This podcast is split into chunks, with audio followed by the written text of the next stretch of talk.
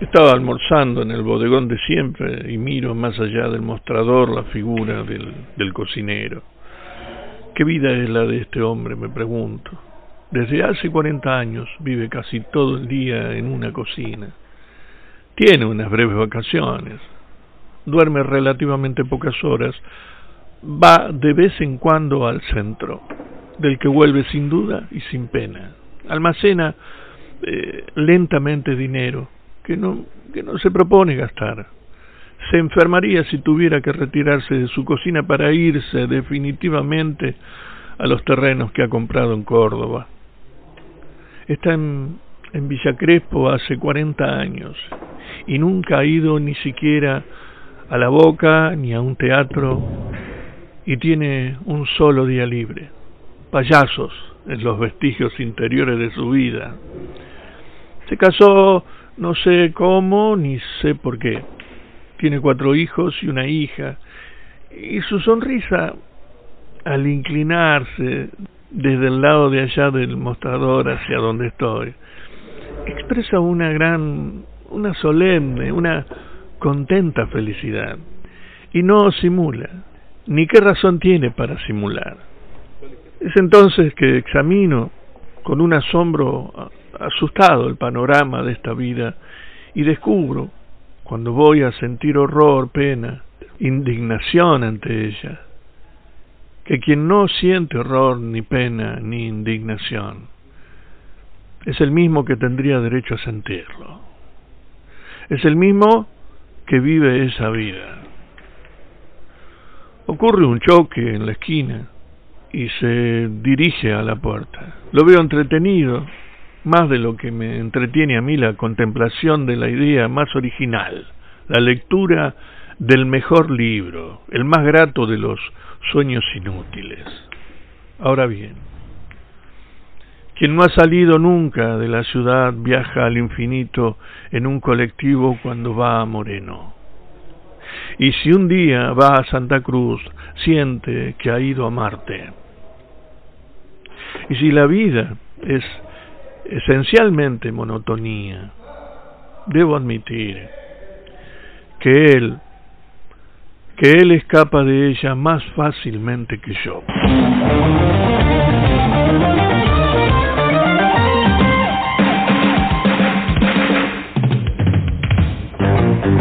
Esto es la puerta del medio.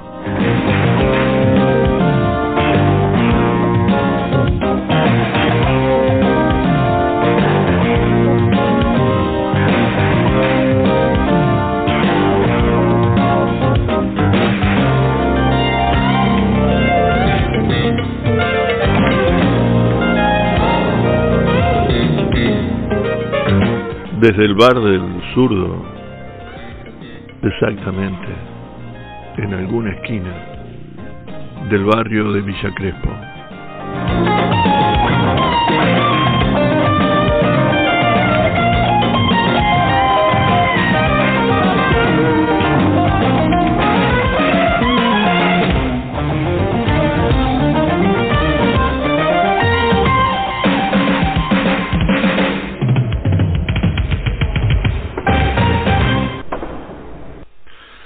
Amigos, hoy es 16 de julio de 2022.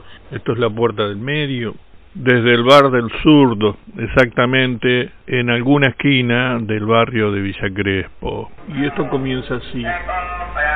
En la larga siembra de mis años, medio indio pa'l querer, siempre fui esquivando los zarpazos del amor pero en mi camino te cruzaste y esa tarde pa' dolor, con tus ojos curiosos me chuseaste.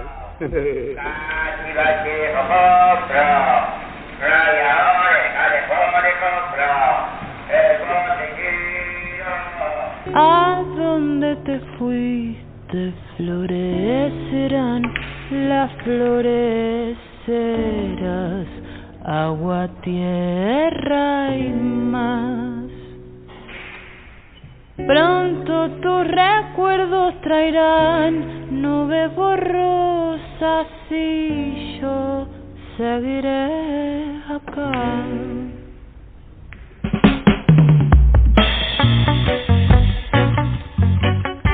Manda, manda Churupaca. Eso es lo que están escuchando.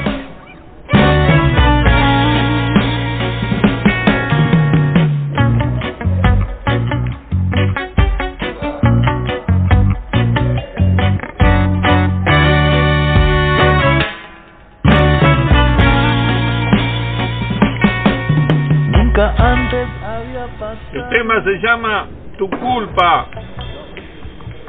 ¿Me escuchan? Ahí no me escuchan. Eh, sordo. Tu culpa, tu culpa, tu culpa.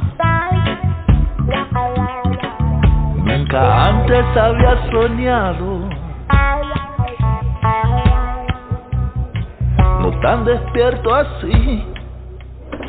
Y creo que es tu culpa, tu culpa, tu culpa.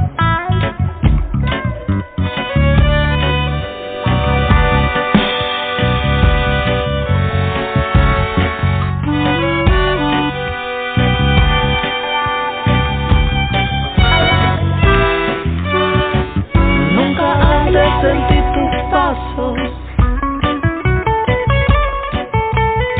pisando sobre mí.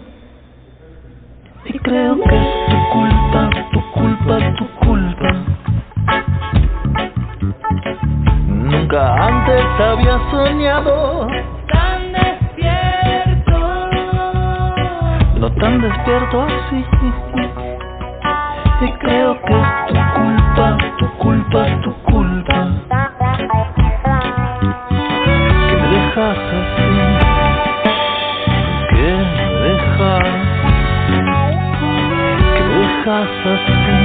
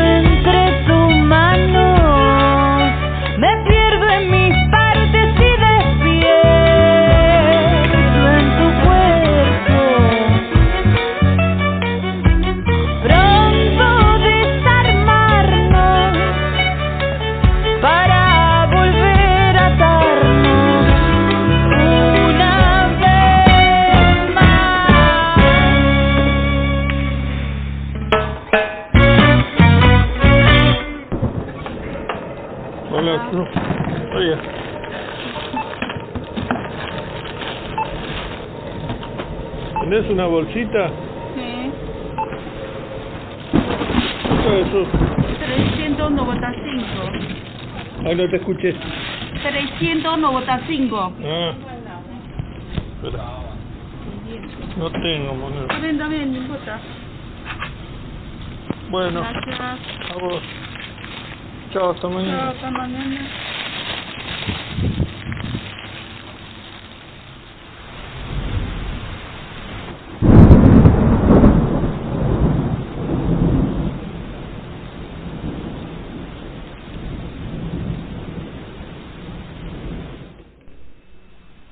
Toma 7899. Estoy un poco cansado ya. Está bien, está bien.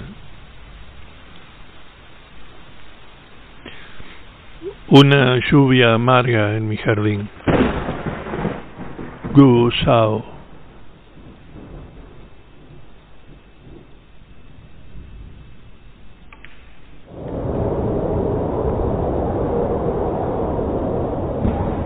Una lluvia amarga cae en mi jardín en este otoño que termina. Apenas tengo vagos sentimientos poéticos que no logro juntar. Desaparecen entre las oscuras nubes y las hojas rojas. Después de la amarilla caída del día, la fría luna se despierta entre la niebla melancólica. No bajaré las persianas de bambú de, su gancho de plata.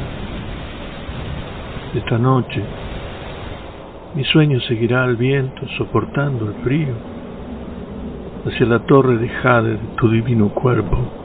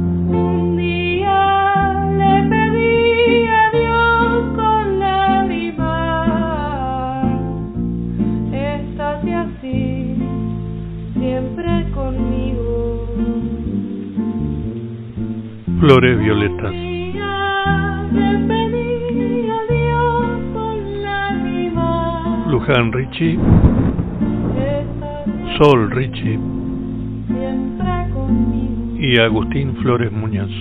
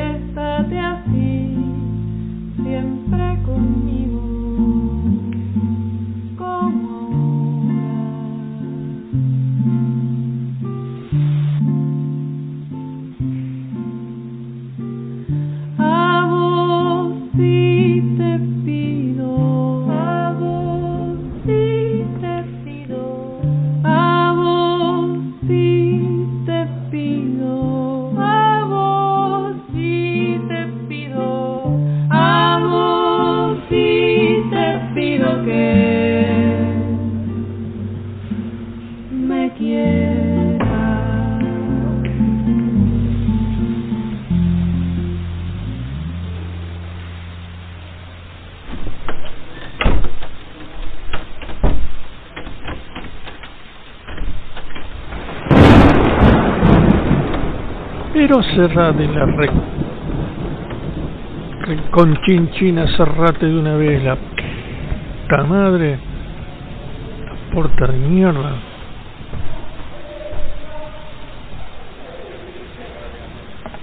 ¿Eh? Está abierto el micrófono. Ah, sí. Ah, mira Y avisa cuando está abierto el micrófono. Ahí está, ya la cerré. Hola amigos, acá en la puerta del medio deportiva vamos a presentar a los nuevos periodistas que enarbolan nuestro espíritu fulbolero. Y ya presento la mesa con nuestros integrantes, expertos en lo que es el fútbol argentino. A mi derecha Pepe López, Enrique Peralta a su izquierda. bueno, bueno, bueno, bueno, a ver la hinchada. Parece Enrique que, que no le caes bien a cierta gente, a la voz popular. ¿eh?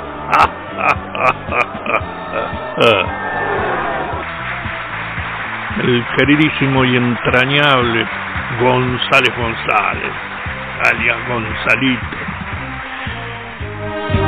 Y necesariamente para entender el fútbol argentino, el ex jugador, acróbata y mago de la pelota, el Saldaña. ¿Qué tal, Cookie? ¿Cómo te va? Ah, parece que tenés tu hinchada, Cookie. Quiero remarcar en este momento quién fue el Cookie Saldaña. El Cookie Saldaña con su talento logró sacar del, del, del descenso a los arrebatadores del oeste, el club de Villa Sarmiento, ¿eh? Contra de aquel sportivo español. ¿eh? Sí. Lo recuerdo muy bien aquella final. ¡Ah, ah, ah! Bueno amigos, una vez presentados ya todos vamos a tocar el tema de la semana, ¿no? un tema que nos preocupa, un tema que no nos dejó dormir, llamadas telefónicas a distinto horario, a la madrugada, hasta llega a pelearme con mi señora. Casi me echa. Así que vamos a tratar el tema del penal. El penal que fue o no fue. A ver, comencemos. River le pasó con la luz. Bueno, pero pará, pará. Le pasó Igual, con pero pará, acá, Tato. Somos ocho personas, no, Tato. ¿Cómo no dijiste? Tato, Tato, somos ocho personas. Mirá, mirá, Ocho personas y seis creen que no fue penal, Tato. ahí está dando una tecla. Somos ocho una personas. Tato. Para dando una tecla. Mirá,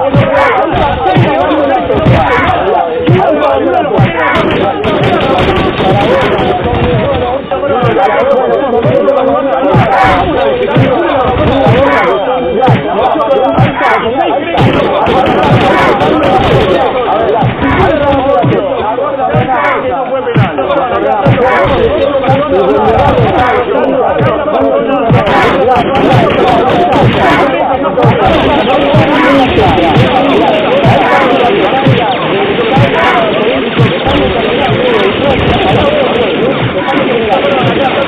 Bueno,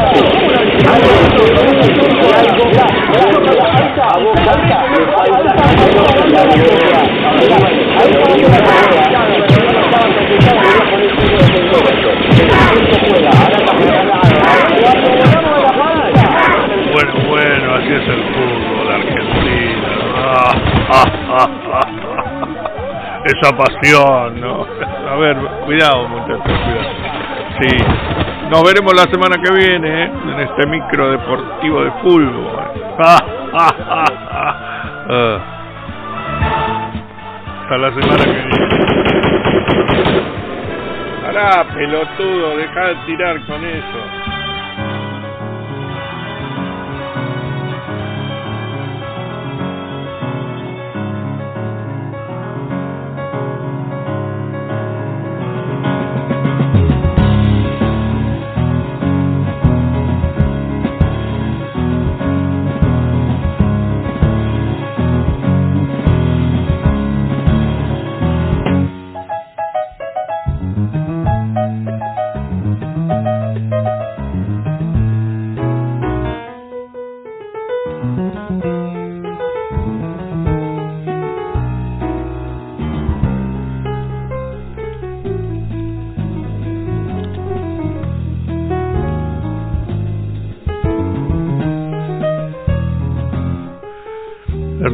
Jacinto, Pipi Piazzola y Matías Méndez. Volver.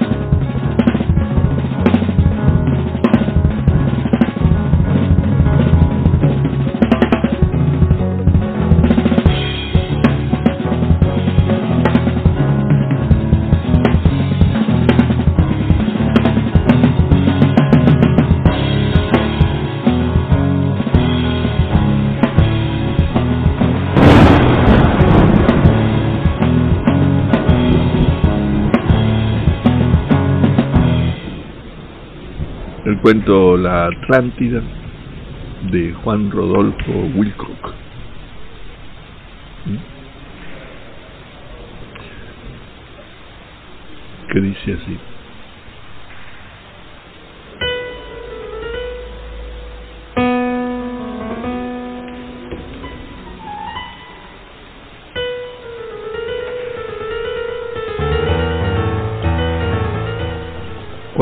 Aquella vasta isla que los antiguos llamaban Atlántida comenzó a hundirse en el océano, los más sagaces de sus habitantes decidieron embarcarse y mudarse a otro continente. Lamentablemente, sus barcos eran pequeños y bastó una, una sola tempestad para tragarse a todos los emigrantes pero la gran mayoría de los atlánticos se habían quedado en la isla. De hecho, todas las profecías preveían un gradual relevamiento del nivel de la tierra y los isleños, como sucede a menudo, creían más en las profecías que en la realidad. La realidad de lo que veían con los ojos y tocaban con la mano.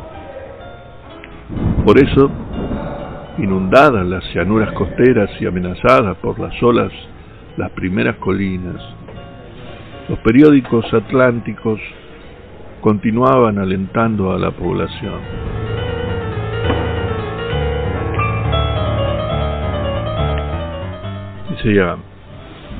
Hemos tenido una nueva confirmación venida de las más altas esferas científicas de la isla de que está prevista la progresiva elevación de la plataforma continental atlántica, cuyo movimiento parece haber sido tan repentino que ha arrastrado consigo las aguas del océano. Esto explica el hecho de que éstas hayan alcanzado en algunas localidades un nivel falsamente preocupante. En la espera del retorno, sin duda inminente de las aguas geológicamente impedidas, los habitantes y animales sobrevivientes se han refugiado en las montañas que rodean a la capital. El gobierno ha tomado las medidas apropiadas para evitar este temporario peligro, mediante oportunos diques y barreras, mientras los sacerdotes amorosamente se ocupan de bendecir los restos flotantes. Más subían las aguas, más optimistas se volvían los comunicados distribuidos por las agencias de noticias. Más inminente era declarado el reflujo de la marea, con la consiguiente adquisición por parte del patrimonio nacional de nuevas e ilimitadas extensiones de tierra, enriquecida por el fértil humus de milenios de vida submarina. Por eso nadie hizo nada, y cuando el último habitante que era justamente el presidente del Consejo, se encontró en la cima de la más alta montaña del país. Con el agua al pecho, se oyó decir a los ministros que flotaban en torno suyo, cada uno aferrado a, a su propio escritorio. Valor, valor, excelencia. Lo peor ya pasó.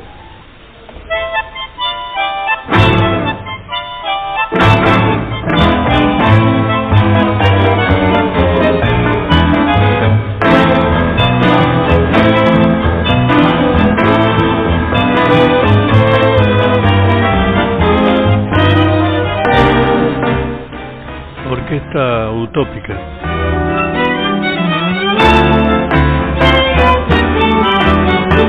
Bien.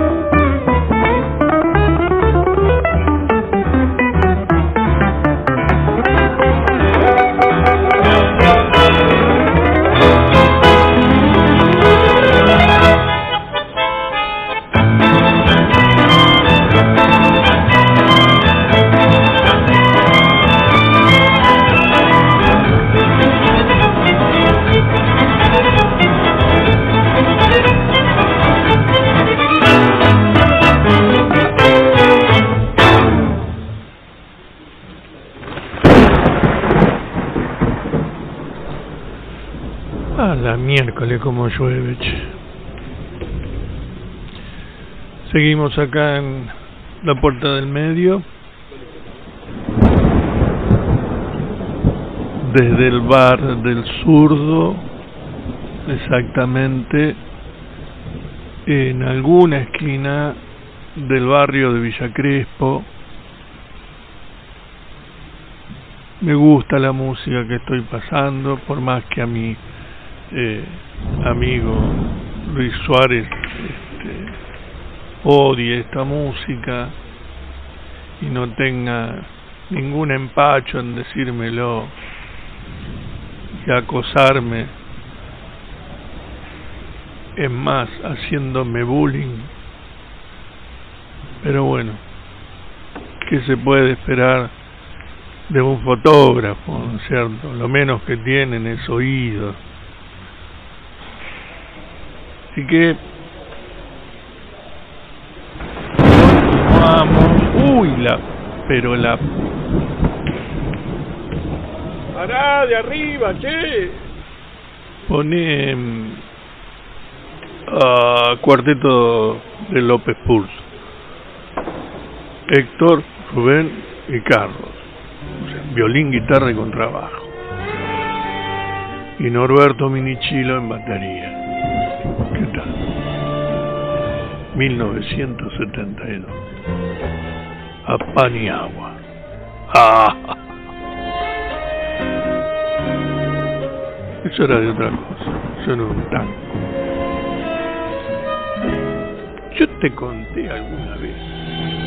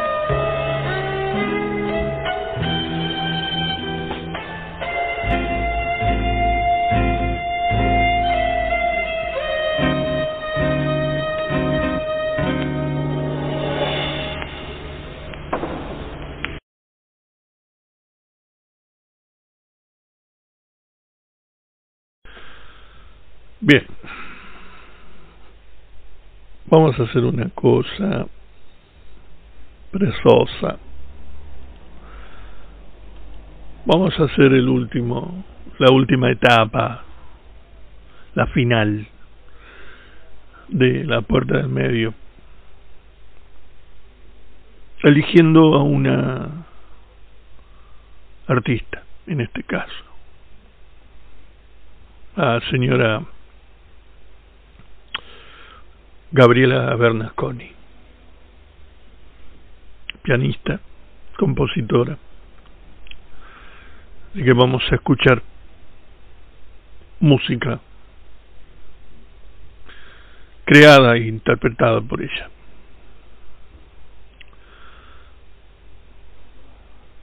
Comenzamos. Comenzamos.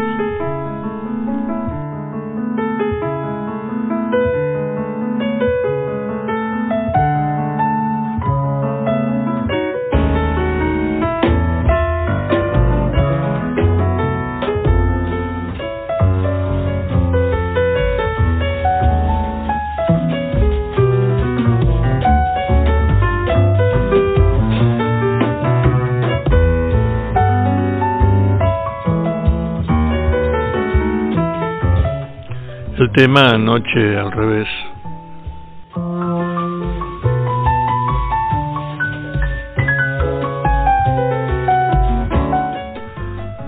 Bernasconi en piano, composición, dirección, Solars, percusión y de Mónaco, con trabajo.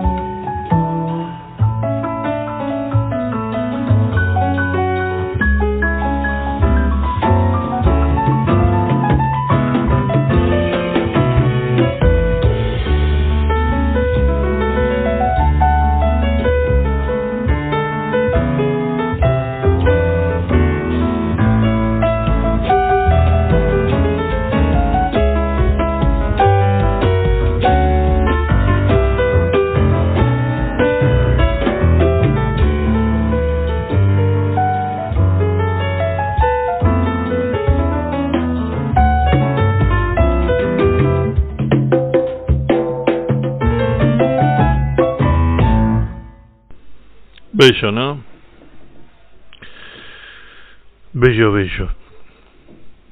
Vamos a escucharla interpretando en este caso La Arenosa.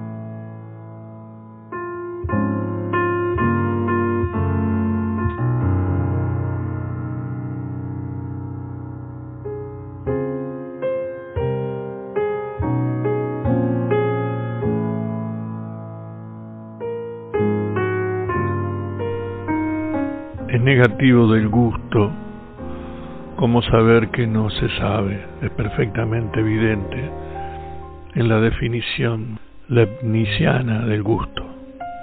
El gusto, a diferencia de la inteligencia, consiste en las percepciones confusas de las cuales no se podría dar suficiente razón.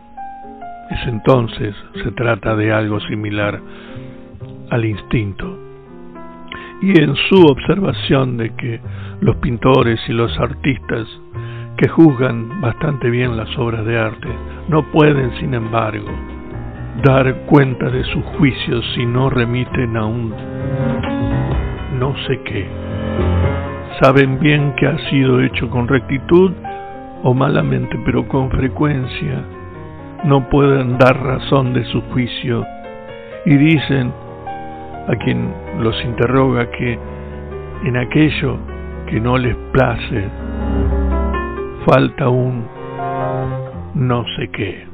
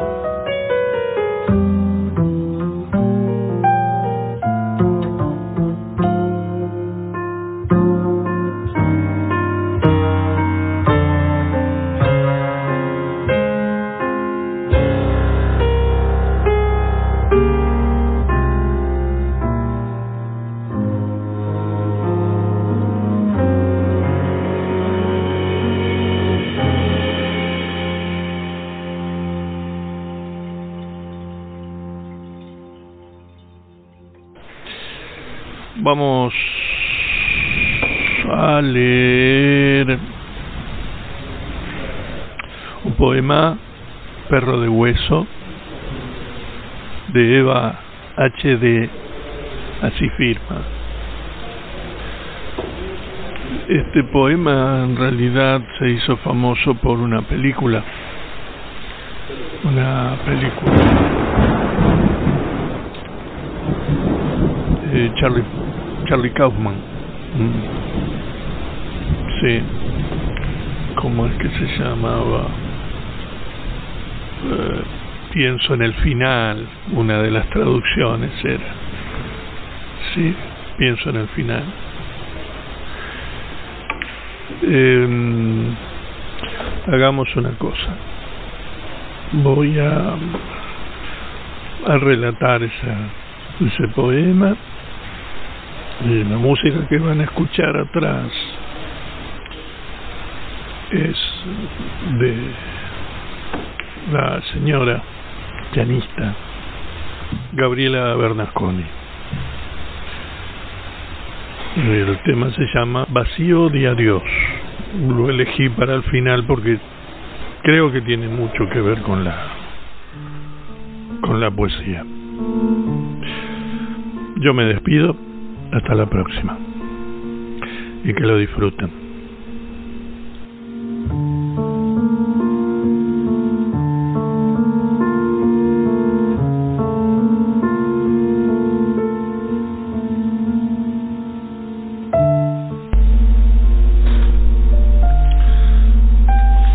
Casa es horrible, ya sea que los perros te laman la cara o no, ya sea que tengas una esposa o una, una soledad en forma de esposa esperando por vos.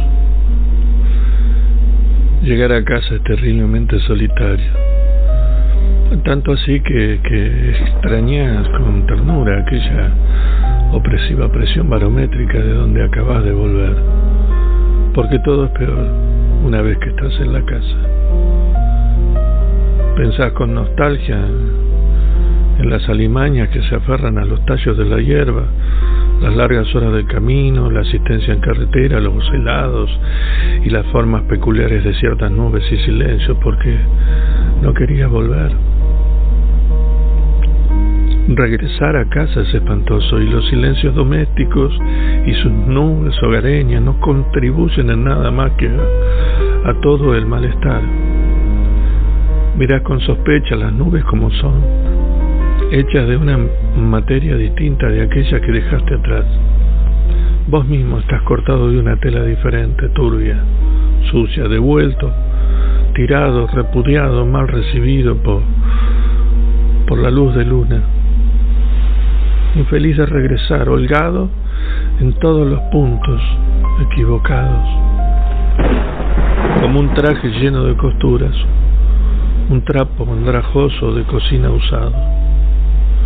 Llegas a casa como a otro planeta ajeno.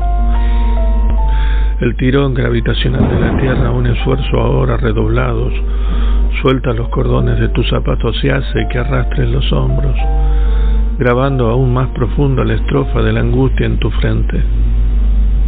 Volves a casa hundido como un pozo sin agua, ligado al mañana por, un, por una frágil hebra de, de... ¿Qué más da?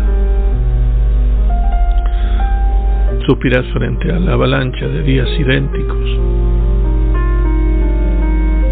Bien podría ser uno solo, o uno a la vez. Bueno, ¿qué más da? Volviste. El sol sube y baja como una puta cansada, el clima inmóvil como un miembro roto mientras envejeces. Todo, todo permanece inmóvil, menos las mareas cambiantes de sal de tu cuerpo. Tu visión se nubla, llevas encima tu clima, una gran ballena azul, una, una oscuridad hecha esqueleto. Volvés a casa con con visión de rayos X, tus ojos convertidos en hambre. Y así regresas con tus dones mutantes a, a una casa de huesos. Todo, todo lo que ves ahora, todo, es hueso.